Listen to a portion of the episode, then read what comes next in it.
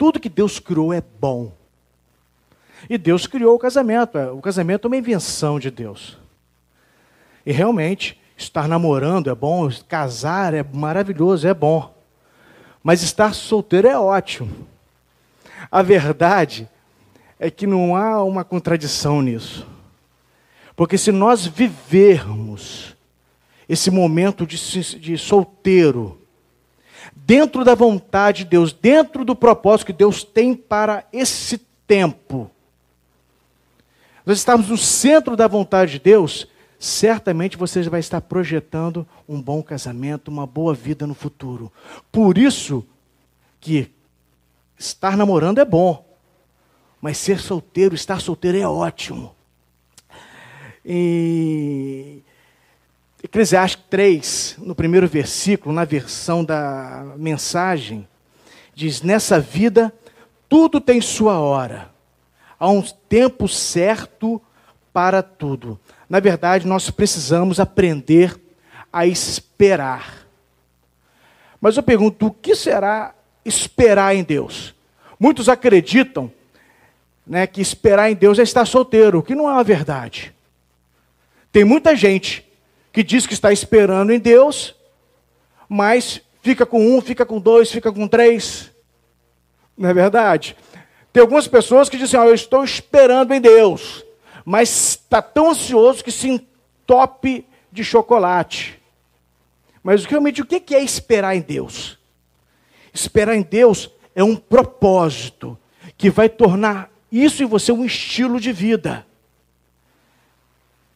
Mas olha bem, você precisa entender que não se espera em Deus esperando, se espera em Deus vivendo.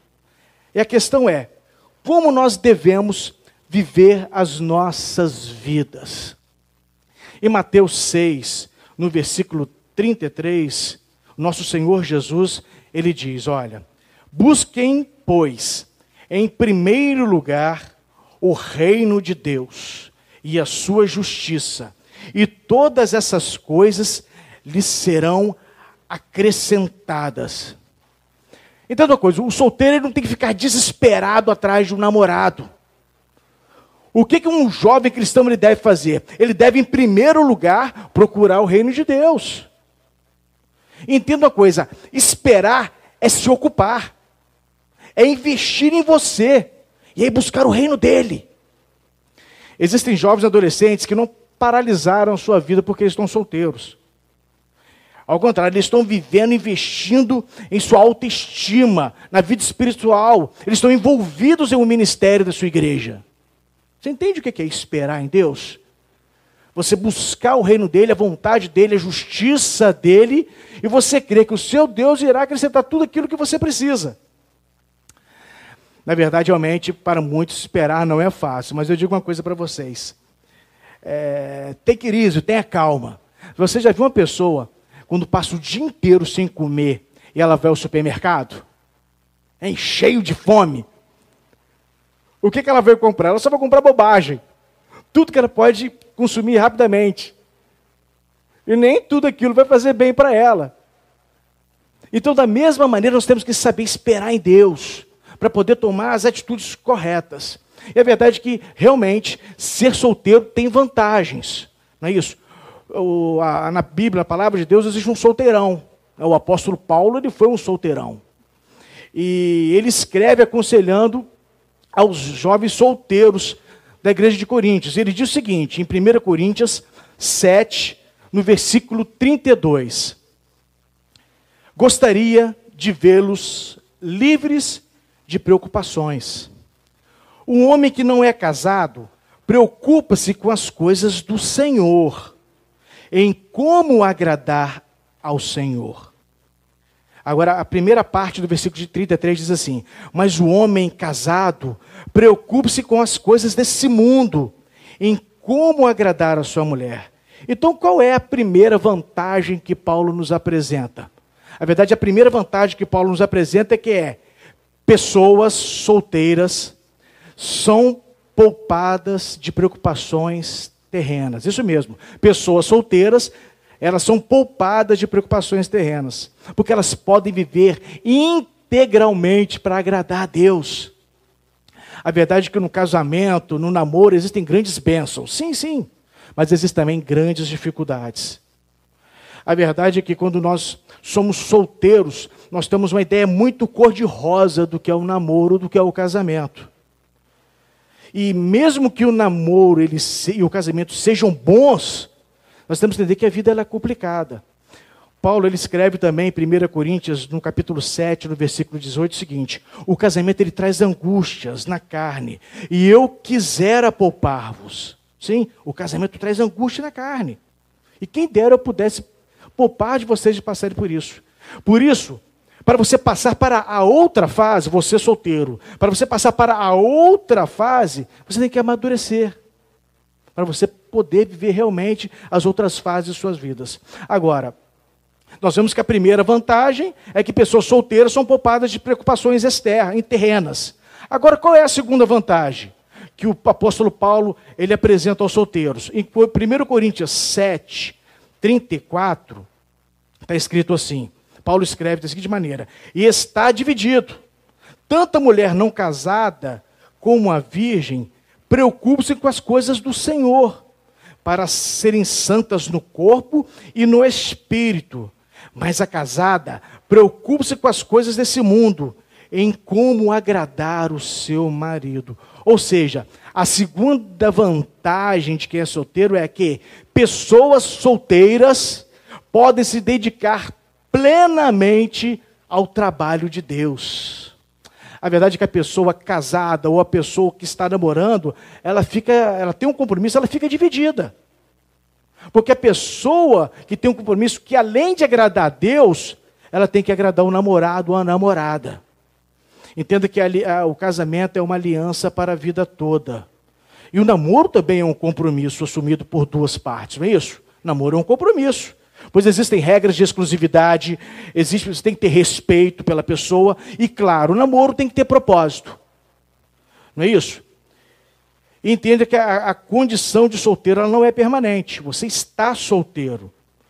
E quando você casar, sabe que uma das maiores responsabilidades cristã é cuidar do seu cônjuge. É por isso que nós afirmamos que o primeiro ministério de um homem e de uma mulher é a sua família, o seu marido, é a sua mulher.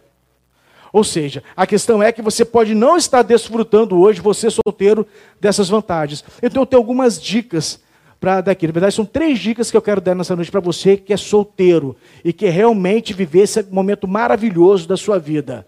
A primeira dica que eu quero dar para você: aproveite as vantagens. Você pode ter o benefício e não está desfrutando dele. Isso acontece muito, gente. Porque você pode estar com o foco errado.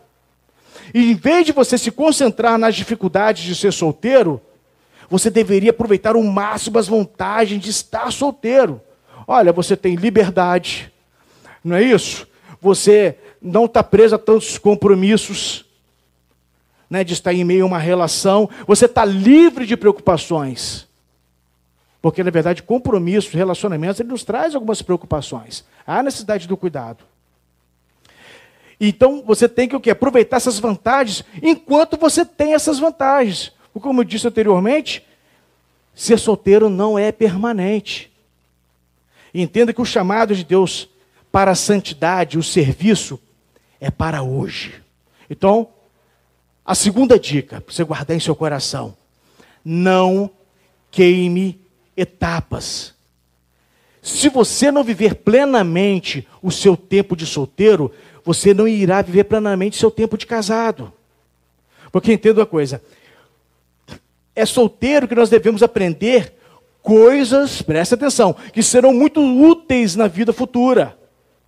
Olha bem, é verdade que os nossos pais, eles têm uma grande preocupação em cuidar da nossa vida profissional, não é verdade? Sim, coloco, eles insistem que nós vamos ao colégio, preocupam com as nossas notas. Mas é verdade que a educação para o lar também ela é muito importante. Sim, às vezes a gente foca tanto na vida profissional que esquece que a educação para o lar é muito importante. E o que acontece hoje é que muitos pais não estão criando seus filhos para ser independentes amanhã. Isso é uma coisa muito séria. Porque as tarefas do lar são importantíssimas. E o que acontece hoje é que tem um monte de príncipe que não foi preparado para a vida, e nem princesa também. É quando caso o príncipe com a princesa, e os dois não sabem organizar, fazer a gestão de um lar, em vez de eles viverem no palácio, eles vão viver no chiqueiro. Aí você fala assim: não, eu vou crescer financeiramente, eu vou ser um grande profissional para nunca precisar fazer nada dentro de casa. Isso é uma mentira. Em algum momento você não vai ter um funcionário ao seu lado e você vai ter que resolver. A questão é: você vai saber resolver? Muitas pessoas estão passando por isso hoje. Nesse momento de pandemia, cadê a passadeira? Cadê a faxineira? É verdade que no tempo de solteiro nós devemos aprender essas lições, porque nós vamos precisar viver uma vida a dois no futuro.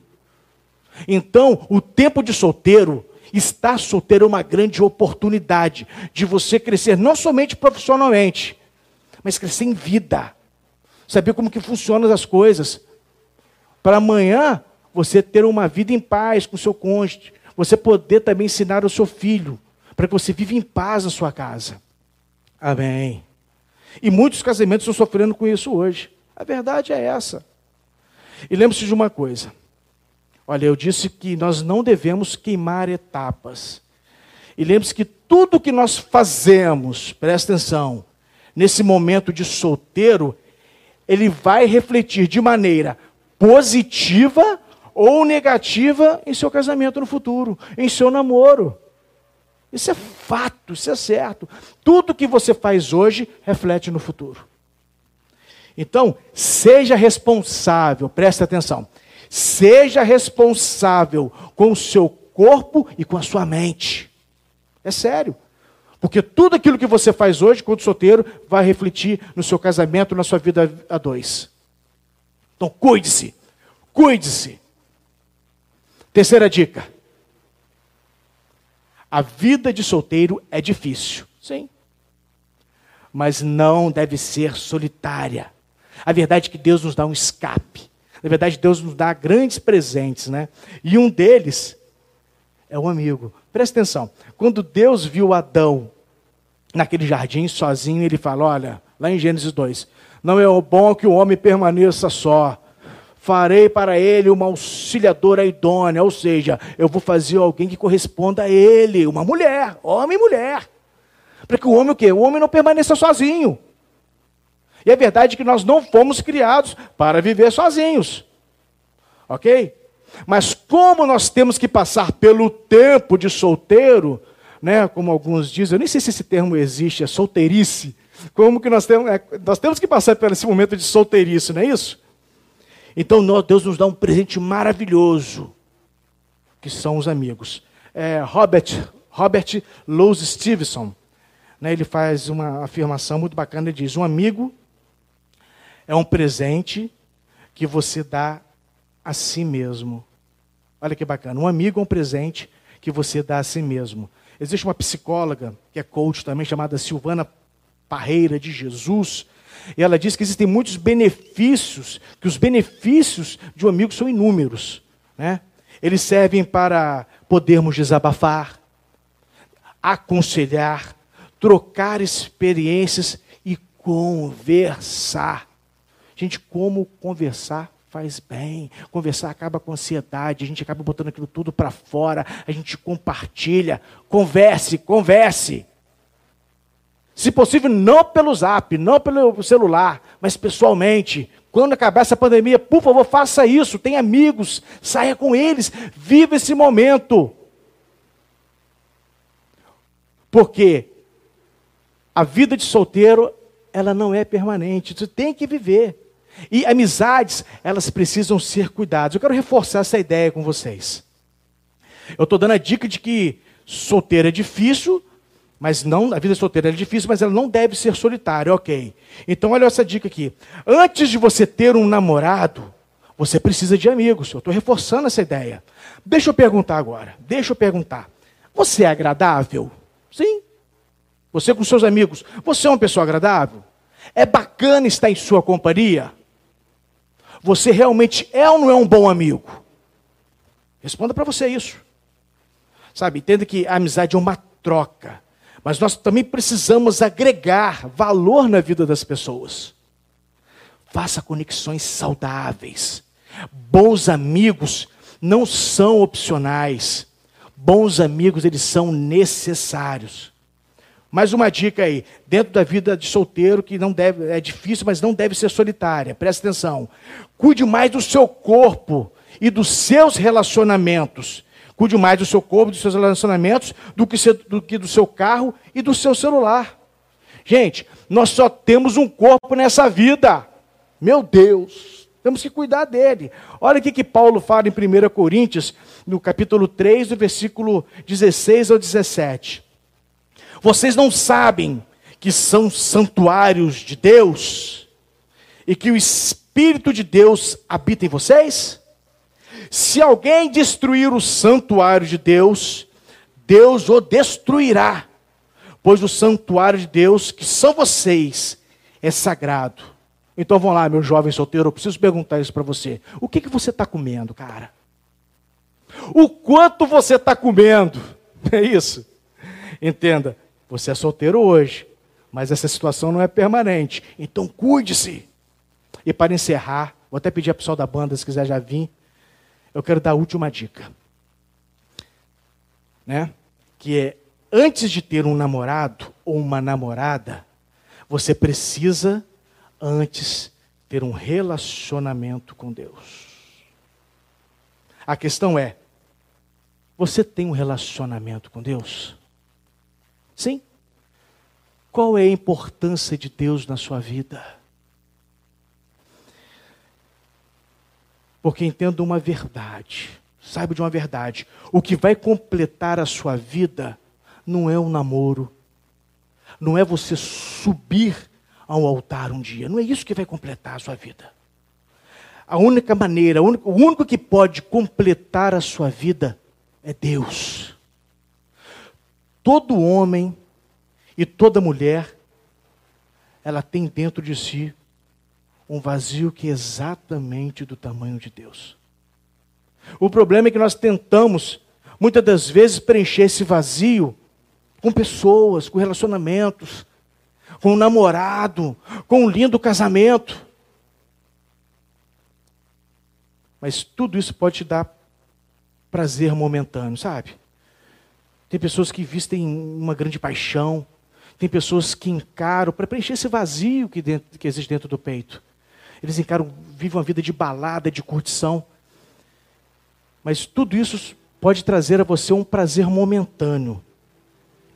Mas não pode ocupar o vazio que existe dentro de você.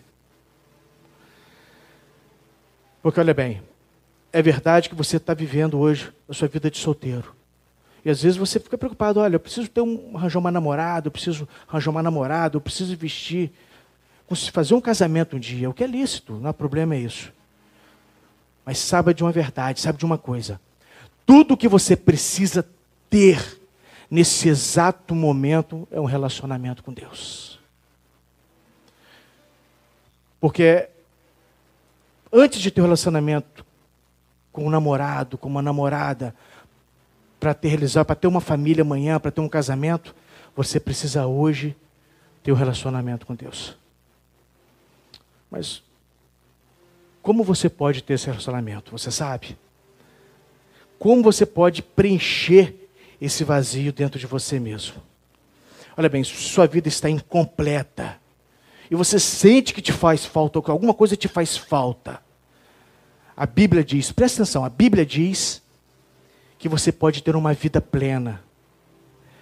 No Salmo 119, no versículo 9, a Bíblia faz essa pergunta: não é isso? O salmista faz essa pergunta e ele mesmo responde: ele diz: Como pode o jovem viver uma vida completa? O significado de completo aqui quer dizer: como pode o jovem viver uma vida pura, genuína, absoluta, plena?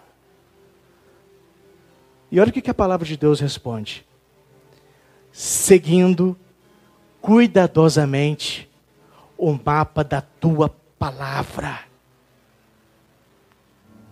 E saiba que Jesus é a própria palavra de Deus. ele é revelação total de Deus, de quem Deus é. E para você viver sua vida plena, absoluta, tudo que você precisa é seguir cuidadosamente o mapa dessa palavra, seguir a Jesus. Entenda que o Espírito Santo é uma bússola. E o tempo todo ele aponta para o norte. Para onde você deve ir, para onde você deve ficar. Qual é o seu objetivo principal de vida, de vida? E saiba que o nosso norte é Jesus.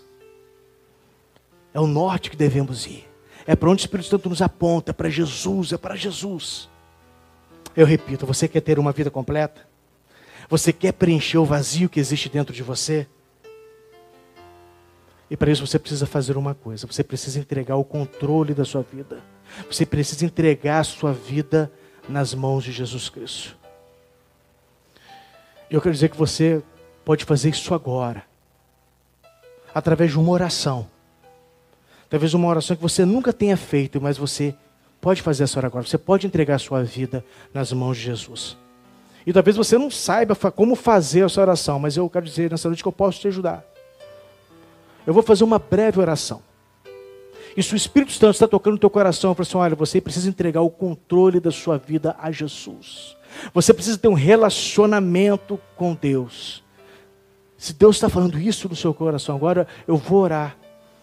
Eu convido a você que você concorde comigo, que você ore junto comigo, no seu coração, na sua mente. Essa é uma oportunidade única, é uma oportunidade que pode mudar a história da sua eternidade. Então, ora comigo, Deus está falando do seu coração. Entregue o controle da sua vida a Jesus agora. Deus, eu reconheço que preciso do Senhor para que a minha vida seja completa. Por isso, hoje, meu Deus, eu entrego o controle da minha vida em tuas mãos, nas mãos de Jesus. E por favor, meu Deus, preencha o vazio que há dentro de mim. Porque de hoje em diante, meu Deus, eu estou decidido a viver para o Senhor. A minha vida, Deus, será totalmente sua. E é isso que eu oro, confiando no Senhor. Em nome do Senhor Jesus Cristo. Amém. Olha bem, se você orou comigo, se você fez essa oração, se você acabou de entregar o controle da sua vida a Jesus, você quer ter um relacionamento com Deus, eu te peço que você envie uma mensagem para nós. Tem um telefone que vai aparecer no vídeo agora aí, ó. O 998 866 22. Envie, olha, eu entreguei o controle da minha vida a Jesus. Eu quero ter um relacionamento com Deus. Se você está precisando de uma oração, você está passando por um momento difícil, de aflição. Nós temos nesse telefone agora um pastor de plantão 24 horas. Você mande para cá, pessoal, olha, eu estou a minha vida a Jesus, eu preciso de uma oração, ore por mim. E nós vamos orar por você agora. Amém?